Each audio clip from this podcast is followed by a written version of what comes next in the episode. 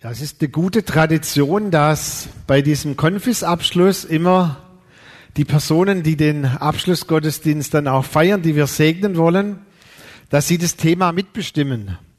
Und heute 2016 haben wir ein fast ähnliches Thema wie 2012, weil dort war auch das Thema, das Wort Gottes ist heute noch wahr und wichtiger Nebensatz, auch heute geschehe noch Wunder. Und ähm, ich habe dann gedacht, ja, da könnte man ja aus der Konserve nehmen und fast das Gleiche nochmal predigen. Aber ich habe mir gedacht, wenn heute Morgen drei Jungs gesegnet werden, Ruben, Jeremy und Leon, dann nehme ich mal eine Geschichte, die so richtig zu Jungs passt. Und es ist eine Geschichte aus der Bibel, über die man nicht so häufig eine Predigt hört, weil es einer der herausforderndsten Berichte ist ähm, die wir in der Bibel finden. Und wir werden dann im Mittelteil merken, warum die Geschichte so herausfordernd ist. Und ich habe für heute Morgen ein Thema gewählt, und zwar der Bericht vom verdorrten Feigenbaum. Und ich mache mal jetzt für euch die, die Kurzversion, man nennt es einen Teaser, einen Clip. Und dann für uns, die wir schon etwas älter sind, werde ich dann ein bisschen die Geschichte noch auslegen, wenn das okay ist. Also die Kurzversion ist, Jesus geht mit seinen Jüngern an so einem ähnlichen Feigenbaum vorbei, er hat Hunger und er möchte eigentlich von diesen Feigen essen. Ich komme nachher drauf, warum verstehe ich nicht ganz, weil Feigen verstehen, äh, schmecken fürchterlich. Ähm, und er möchte dann an den Feigenbaum hingehen, weil er schon Blätter hat.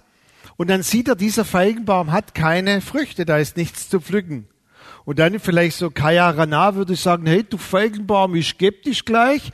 Und er schimpft diesen Feigenbaum und dann nach ein paar Minuten fängt dieser Feigenbaum an zu vertrocknen und am nächsten Tag sieht er so aus. Also das war jetzt die Kurzversion für euch, das könnt ihr euch merken. Und jetzt haben wir für uns alle die längere Version. Ihr wisst ja, bei jüngeren Menschen sind immer Clips wichtig, Kurzversion. Für uns alle nochmal Feigenbaum, anscheinend eine Delikatesse. Ich verstehe es nicht ganz. Für mich stehen Feigen auf der gleichen Stufe wie Rosinen.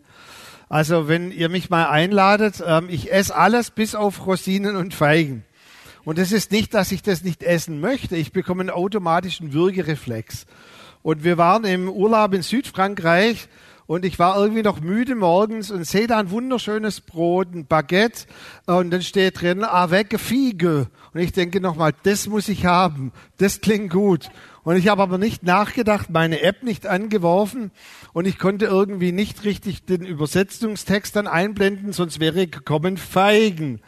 Und ich brachte das Brot mit und meine Frau ließ sich zuerst auch nichts anmerken, aber nachdem der Würgereflex einsetzte, haben wir es dann unserem Hund gegeben und der hat ein ganzes Baguette mit Feigen gegessen. Soll ja auch gesund sein.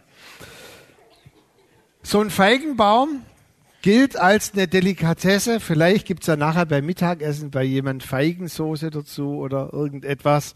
Komme ich nachher nochmal drauf. Aber diese Feigenbäume waren auch sehr beliebt und sie hatten einen hohen Status, denn sie galten auch als ein Sinnbild für Fruchtbarkeit, für Frieden. Ein beliebter Rastplatz, zum Beispiel Jesus, der Jünger Nathanael, er war unter dem Feigenbaum, ruhte sich aus, als Jesus ihn berufen hatte.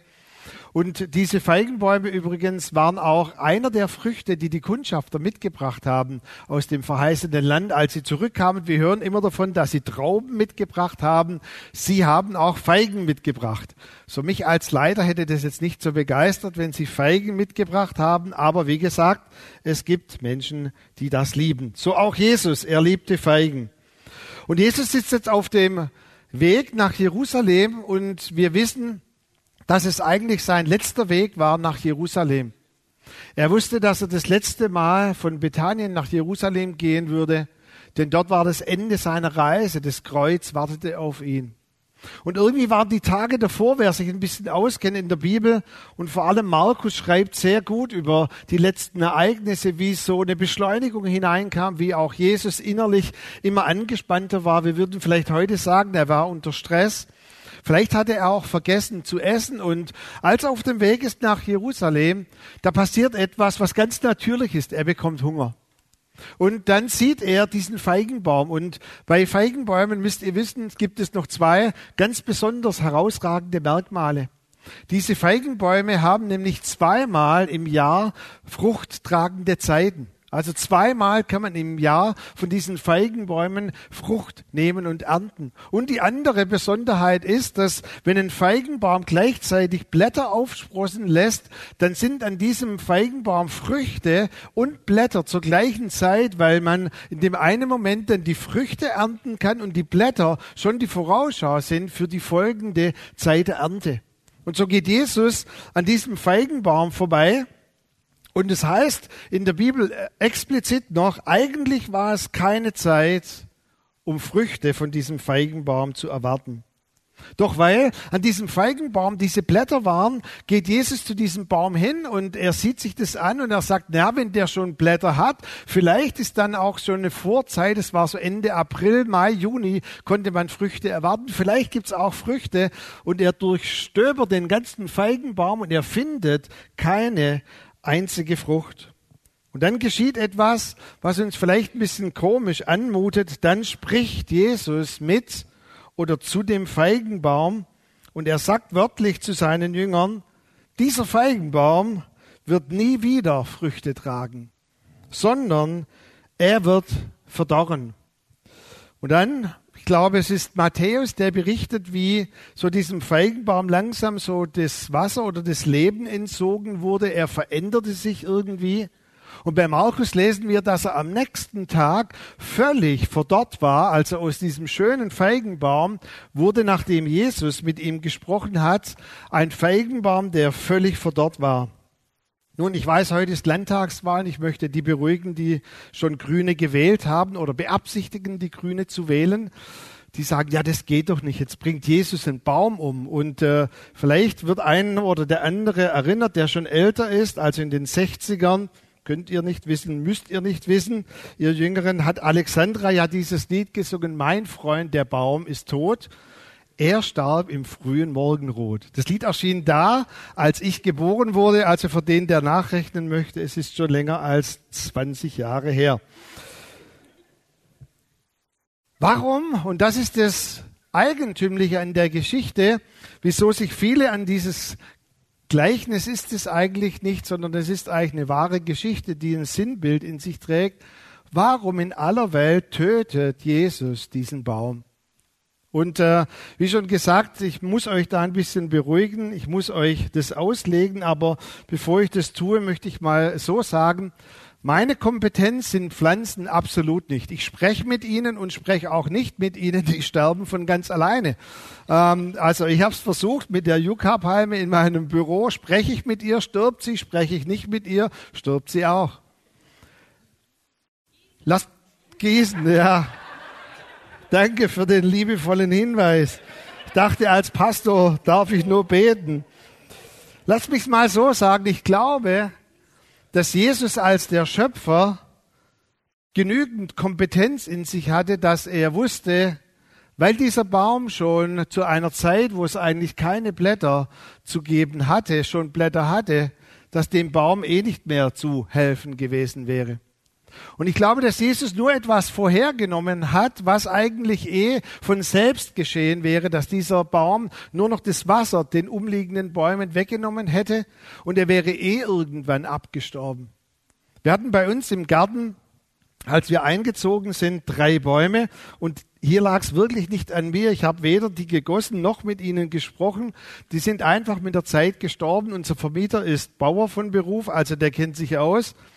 Und unser letzter Baum, das war ein Apfelbaum, der hat wunderbaren Schatten gegeben, hat geblüht ohne Ende. Und für jemanden, der ein bisschen auch an Heustupfen leidet, ist es ganz toll, so in Reichweite des Balkons blüht ein Apfelbaum. Aber dann, wenn der Sommer kommt, sind keine Äpfel beziehungsweise ganz kleine Äpfel drauf und die fielen alle zu Boden. Das heißt, der Christoph und ich, wir mussten immer kistenweise halb verdorrte Äpfel auf den Misthaufen unseres Vermieters leeren und der Baum hat uns eigentlich nur aufgeregt. Und dann war Seniorennachmittag. Wir haben, erinnerst du dich noch, Christoph? Wir haben ein schöne, schönes Bankett hingerichtet. Die Senioren saßen und da der Apfel fiel eben wie üblich so gewollt, ungewollt, zu unregelmäßigen Abständen vom Baum. Und unsere lieben Marianne, die letztes Jahr verstorben ist, voll in die Kaffeetasse. Bumm! Uh! Und dann sagt sie zu uns in ihrer unnachahmlichen Art und Weise, hat den Apfelbaum müsst ihr auch mal absägen, der bringt's nimmer. Und dann denke ich mir, jetzt haben wir da einen Apfelbaum, der blüht, bringt mir ein bisschen Heuschnupfen, wir müssen kistenweise Äpfel wegschleppen und dann sind wir, glaub zum Vermieter und haben gesagt, also der Apfelbaum bringt's nicht mehr, die Senioren beklagen sich auch schon im Garten. Und dann sagt er zu uns, Hanna Säger dann ab. Das war der Moment, wo ich raus war und dachte, Christoph ist vom Beruf Förster, das ist sein Job. Und wir mussten dann, also mein Sohn Marco hat mitgeholfen und ich habe es dann vom Balkon majestätisch beobachtet, wie die das gemacht haben. Christophs Sohn, mein Sohn, und sie haben den Baum mühevoll entfernt, weil er letztendlich nur noch auch Wasser gezogen hat und er war eigentlich nur noch nervig. Und ich glaube, so ein Kandidat war dieser Feigenbaum, der ein Stück weit nervig war. Und Jesus nimmt eigentlich nur etwas vorweg, was eh geschehen wäre und demonstriert hier auch seine Macht. Natürlich wissen wir, wegen der Zeit möchte ich nicht so darauf eingehen, dass es auch ein Sinnbild war für den Tempel, weil er war auf dem Weg zum Tempel und das Ganze ist auch eine Symbolik, dass er sagt, dieser Tempel, der so schön nach außen wirkt, ist in sich verdorrt. Es ist kein Haus des Gebets mehr und auch dieser Tempel wird abgerissen werden und dieser Tempel wird nicht mehr lange stehen und dass Jesus hier seine Vollmacht demonstriert, war auch ein prophetisches Zeichen. Ich habe schon gesagt, in der ganzen Geschichte, für mich ist nicht so überraschend, dass Jesus anscheinend den Baum tötet, sondern für mich ist die Reaktion der Jünger das völlig Überraschende an dieser Geschichte. Matthäus sagt so, als Jesus sprach zu dem Baum, da fing er an abzusterben, er veränderte sich und Markus sagt, am nächsten Tag war er völlig vertrocknet. Also es ist, es ist dieses Wort, das er benutzt, da war 0,0 Leben mehr in diesem Baum. Und jetzt gehen sie vorbei am nächsten Tag in diesem Baum und sie sehen alle diesen Baum und die Reaktion der Jünger ist völlig verwunderlich für mich. Petrus bringt es auf den Punkt, ich habe es euch mal mitgebracht in der beliebten Volksbibel für Jugendliche. Dort heißt es, ja, sieh dir das an, Meister echt derbe, krass. Der Baum ist total vertrocknet. Ja, was denn sonst, wenn Jesus zu dem Baum spricht? Und die anderen Jünger sagen, wie konnte das nur geschehen? Seht ihr, und das ist für mich eigentlich das Verwunderliche an dieser ganzen Geschichte, dass sie so viele Wunder erlebt hatten, so viele Beweise, dass wenn Jesus Christus, er war ja das geoffenbarte, das lebendige Wort Gottes, dass wenn er etwas ausspricht, dass sie sich noch verwundern, dass dann etwas geschieht, also so ein verwunderter Glaube. Und sie stehen vor diesem Baum und sagen, hey, das gibt's ja gar nicht. Jesus sprach zu dem Baum und jetzt ist der auch wirklich verdorrt. Wenn wir ein bisschen zurückblättern, ein paar Verse in dieser Geschichte, dann schreibt Matthäus, der sehr pedantisch ist in seinem Aufschrieb, er sagt, alle Jünger hörten, als Jesus diese Worte zu diesem Baum sprach. Das heißt, alle zwölf, die dabei waren, hörten diesen Moment, als er zu dem Baum sprach, lieber Baum, du hast keine Früchte und du wirst nie wieder Früchte haben. Und alle, und Petrus bringt's auf den Punkt, waren verwundert darüber, dass diese Worte von Jesus etwas bewirkt hatten. Und dann nimmt Jesus diese Situation als Leiter proaktiv in die Hand und das gefällt mir bei Jesus. Er sagt zu ihnen, verwundert euch das? Ich habe doch hier mit dem Baum nur etwas vorweggenommen, was diesem Baum eh geschehen wäre. Und meine Worte demonstrieren nur die Vollmacht, die ich habe und die Kraft und die Autorität, die mir gegeben ist. Und dann unterrichtet er, und es ist klassisch, wie er das hier tut, in ein paar Schritten gibt er ihnen eine ganz kleine Lehrstunde und er sagt, hey, glaubt ihr denn so wenig an Gott? Habt noch viel mehr Glauben an Gott. Und er lehrt darüber und sagt, betet mutig eure Worte, die ihr aussprecht im Gebet, sie bewirken etwas. Es kommt dann diese Bibelstelle, die wir wahrscheinlich alle kennen, wenn wir zu den Bergen sprechen, zu den Problembergen, zu den Finanzbergen in unserem Leben, zu den Dingen, die uns widerstehen in unserem Leben. Angegriffene Gesundheit, angegriffene Beziehungen. Er sagt, sprecht zu diesen Bergen und sie werden sich hinwegheben vor euch. Glaubt, lebt mutig, lebt euer Leben mit Glauben. Auch Wunder sind normal für ihn. Wir haben es vorhin und ähm, in dieser Geschichte, die natürlich Mimi und Peter in diesem Quiz, Entschuldigung, den, äh, die Frage, wie viel erfüllte Prophetien gibt es heute schon, die heute Prophet, äh, also erfüllt sind, weil es gibt ja auch noch einige Prophetien, die noch unerfüllt sind und noch erfüllt werden. Und es sind über 3000 Prophetien.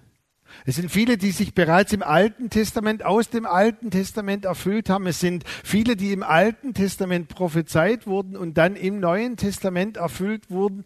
Und es sind viele, die bis hinein in unsere Zeit heute sich erfüllen. Zum Beispiel die Gründung des Staats Israels, die ganze Rückbringung der Juden aus der Zerstreuung wurde vor Hunderten von Jahren prophezeit und es erfüllt sich vor unseren Augen. Und ihr könnt es selber mal gerne nachlesen. Man kann das heute im, im Internet wunderbar tun. Da war ein Mathematiker und der hat gesagt, wie viele Dinge schon vorausgesagt wurden, sei es von Führungspersonen, Politikern, anderen maßgeblichen Personen, die auch in der Weltgeschichte da waren und wie wenig davon sich erfüllt hat. Und dann hat er eine Wahrscheinlichkeitsrechnung aufgestellt. Und er hat gesagt, dass es gibt ja auch kein Wort von diesen Prophetien, das sich nicht erfüllt hätte. Und dann hat er eine mathematische Zahl aufgestellt, die kann ich gar nicht mehr denken. Die hat hoch so viele Nullen, dass es den ganzen Raum füllen würde, wenn wir die ganzen Nullen hier aufschreiben würde. Und er sagt, dass Worte und vor allem diese über 3000 Worte sich erfüllen, ist von der Wahrscheinlichkeitsberechnung total Banane. Und dann hat es verglichen, wenn wir in, in einen, sagen wir mal, in, in eine Badewanne und das kann ich mir schon nicht vorstellen, wenn wir eine Badewanne anfüllen mit Ameisen. Und die Badewanne wäre bis oben voll mit Ameisen. Da hat er gesagt, das etwa würde entsprechen der Zahl der Nullen, die hier diesen Raum füllen werden. Könnt ihr euch das vorstellen? Badewanne voll mit Wasser geht noch, aber mit Ameisen. Und jetzt greifen wir hinein und wollen genau 3000 herausnehmen. Und er sagt für ihn als Mathematiker, mm -mm, geht nicht. Und wisst ihr, am Schluss, so in dieser Geschichte heißt es, er hat seinen Bleistift weggelegt und hat gesagt, wenn Gott dies vermag, dass er vor hunderten, tausenden Jahren Dinge voraussagt, die geschehen, dann muss ich vor diesem Gott kapitulieren. Und er hat durch Mathematik zu Gott gefunden. Jesus, ich danke dir, dass man auch durch Mathematik zu dir finden kann. Bei mir war es immer ein riesiges Problem. Ich habe eigentlich auch zu ihm gefunden, weil ich da immer gebetet habe vor den Mathearbeiten. Hey, und der Mathematiker ist verwundert und sagt, krass, hey, das funktioniert ja. Ich glaube oder ich weiß für euch, Jeremy, Ruben und Leon, dass ihr viel an Wort Gottes gehört habt. Natürlich jetzt im Konfis, im, im Kids-Treff, auch zu Hause. Und mein Wunsch für euch heute Morgen wäre eigentlich für uns alle, dass wir immer wieder so positiv verwundert sind wie diese Jünger. Dass wir sagen, hey, wir, wir wissen doch das Wort Gottes, wir haben so viel gehört und dass wir positiv so einen verwunderten Glauben haben und dass wir immer wieder an Situationen vorbeigehen, wo wir sagen, hey, das funktioniert da doch. Das Ganze mit Jesus funktioniert da doch. Und dass wir positiv überrascht sind, von dem, was uns in unserem Leben widerfährt.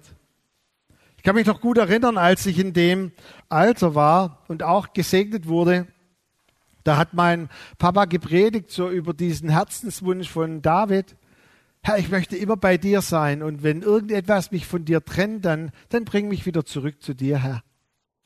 Und dann habe ich gebetet so in dieser Segnungszeit und habe schlicht und einfach gesagt, Vater im Himmel, ich bitte dich, dass du mich immer wieder zurückholst, so auf die richtige Spur mit dir, wenn ich mich irgendwo verliere, so in diese Geschäftigkeit des Lebens. Und wisst ihr, das ist genau, was Jesus hier lehrt. Jesus nimmt diese Worte, die wir aussprechen und segnen, total ernst. Manches Mal ernster, als wir selber nehmen. Und ich weiß noch so, in der Zeit, wo ich Zivi war und auch vielleicht so eine gewisse Gefahr war, mein Leben so ohne Gott zu leben, da hat er mich verfolgt bis ins Kino hinein. Und ich möchte eigentlich einen Kinofilm anschauen und mitten im Kinofilm merke ich, wie Gott zu mir spricht und sagt, Micha, hey, hatten wir nicht mal einen Deal, sodass du immer bei mir bleiben möchtest? Okay. Dann im Hochzeitsurlaub, äh, da hat man vielleicht auch andere Dinge vor im Hochzeitsurlaub, als jetzt nur Bibel zu lesen. Und ich weiß noch, am ersten Abend merke ich so, ich mache als Mann, hört ihr Männer, ich mache den Abwasch. Und ich merke, wie Gott zu mir spricht und sagt, Micha, kannst du mal eine Runde spazieren laufen? Ich möchte mit dir reden. Ich gehe zu Annette und sage, Schatz, ich gehe spazieren. Sie sagt, ich gehe mit. Ich sage, hm, ich würde gern alleine gehen. Fängt ja gut an, so eine Ehe im Hochzeitsurlaub. Und ich renne hinaus, ich sehe es noch wie heute in die Bergwelt in Andermatt und ich spüre, wie Gott zu mir spricht und sagt, hey, weißt du nicht mehr dieses Gebet, das du gebetet hast, 14 Jahren, dass du immer bei mir bleiben möchtest? Möchtest du deine Ehe nicht so ausrichten, dein Leben ausrichten, dass es ganz zu mir gehört und dass du ganz bei mir bist? Okay, wenn du mich schon bis in den Hochzeitsurlaub verfolgst. Das ist, weil unsere Worte Kraft haben und diese Dinge auch für uns vielleicht verwunderlich sind, aber für Gott nicht. Der letzte Bibelvers, bevor wir dann in eine Segnungszeit hineingehen. Johannes berichtet eigentlich von den ganzen Wundern sehr vielleicht kann man sagen, ein bisschen reservierter oder aus einer ganz anderen Perspektive. Während Matthäus, Markus und Lukas so von diesen Wundern berichten, spricht Johannes überhaupt nicht von Wundern, sondern er sagt, es sind alles Zeichen. Und Johannes schreibt das sein Evangelium so am Ende seines Lebens, auch voller Weisheit, so als er wahrscheinlich schon 90 Jahre alt war. Und Johannes sagt, alle diese Zeichen und Wunder, und da gibt's auch noch viele, sagt er, die gar nicht in diesem Buch drin sind. Sie sind alle geschehen. Und es ist klassisch, was in diesem Vers 30 schreibt, im Kapitel 20, damit ihr glaubt, dass Jesus Christus der Sohn Gottes ist. Und damit ihr Leben habt durch ihn. Und diesen Vers fand ich nochmal sehr markant auch für heute, diesen Gottesdienst. Natürlich glauben wir, dass Gott heute noch Wunder tut. Natürlich sind wir fest davon überzeugt, dass Gott immer wieder eingreift in unser Leben. Natürlich wissen wir, dass wir, wie die Jünger, immer wieder an Situationen vorbeigehen. Und es muss ja kein verdorrter Feigenbaum sein. Es kann ja auch ein blühender Feigenbaum sein, wo wir uns daran erinnern und sagen, Gott, ich habe gebetet, ich habe mein Leben investiert, ich habe dich in bestimmten Situationen hineingenommen und jetzt kommt die Antwort von dir. Und wir sind verwundert. Aber Johannes erinnert uns, das größte Wunder, das überhaupt geschehen ist und das er überhaupt getan hat, ist, dass er für uns gestorben ist. Und deshalb war es uns auch im Unterricht oder ist uns im Konfisunterricht so wichtig, euch natürlich zu berichten von Wundern, aber immer in den Mittelpunkt zu stellen. Das Kreuz ist das größte Wunder, das je auf dieser Erde geschehen ist. Und auf der Grundlage des Kreuzes entfalten sich all die anderen Dinge. Ich schließe mit einer Geschichte, bevor wir dann ein Lied miteinander singen. Ein Freund von mir hat in Indien gepredigt und es ist dort so eine Massenveranstaltung, wo Zehntausende kommen. Man kann sie gar nicht zählen, weil sie aus den Slums herauskommen. Und er steht vorne und er hat während der Predigt so den Eindruck, dass eine Person im Raum ist, die ihren Arm nicht bewegen kann und der schon ganz verkrüppelt ist. Und dann sagt er ist hier, und das ist ja ein Risiko in dieser Masse irgendwo ein Mann, der, dessen link, linker Arm verkrüppelt ist und der Mann kommt nach vorne und er spricht mit dem Übersetzer mit ihm und er findet heraus, dass er schon drei OPs hatte und dieser Arm fängt an abzusterben, weil trotz drei Operationen er nichts mehr an Leben hineinbekommen hat. Und dann betet er für diesen Mann und er sagt, Vater, ich bitte dich, heile diesen Mann. Und er geht weg und er geht davon aus, dass er geheilt wird. Ein Wunder. Nächsten Abend, während er predigt, ein kleiner Aufruhr. Dieser Mann kommt und hat circa 10 bis 15 andere Männer mit dabei. Und er kommt nach vorne und unterbricht meinen Freund, aber er sieht, dass der Arm immer noch verkrüppelt ist. Denn er denkt sich, oh wei, in Indien zu predigen, für Kranke zu beten und es geschieht nichts, ist gleichzeitig wie eine Entlassung in der Firma. Und dieser Mann geht nach vorne, unterbricht meinen Freund und er möchte sich entschuldigen und sagt, hey, ich habe für dich gebetet und das Wunder ist nicht geschehen. Da sagt der Freund, du hast keine, äh, der Inder zu meinem Freund, du hast keine Ahnung. Wir haben hier 3000 Götter in Indien. Erstens hat noch keiner zu mir gesprochen, wie dein Gott es tut.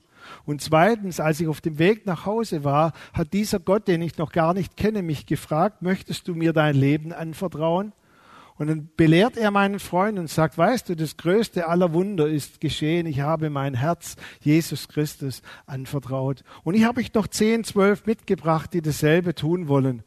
okay. Wisst ihr, wir dürfen nie vergessen, natürlich glauben wir an Wunder, aber das größte aller Wunder ist, dass er für uns gestorben ist. Und deshalb bitte ich, dass wir auch jetzt gemeinsam das Glaubensbekenntnis singen, dass wir an ihn glauben, dass wir glauben, dass er gestorben ist, auferstanden ist, dass er heute noch lebt. Ja, er tut heute noch Wunder. Aber lasst uns nie vergessen, das größte aller Wunder hat er am Kreuz für uns getan.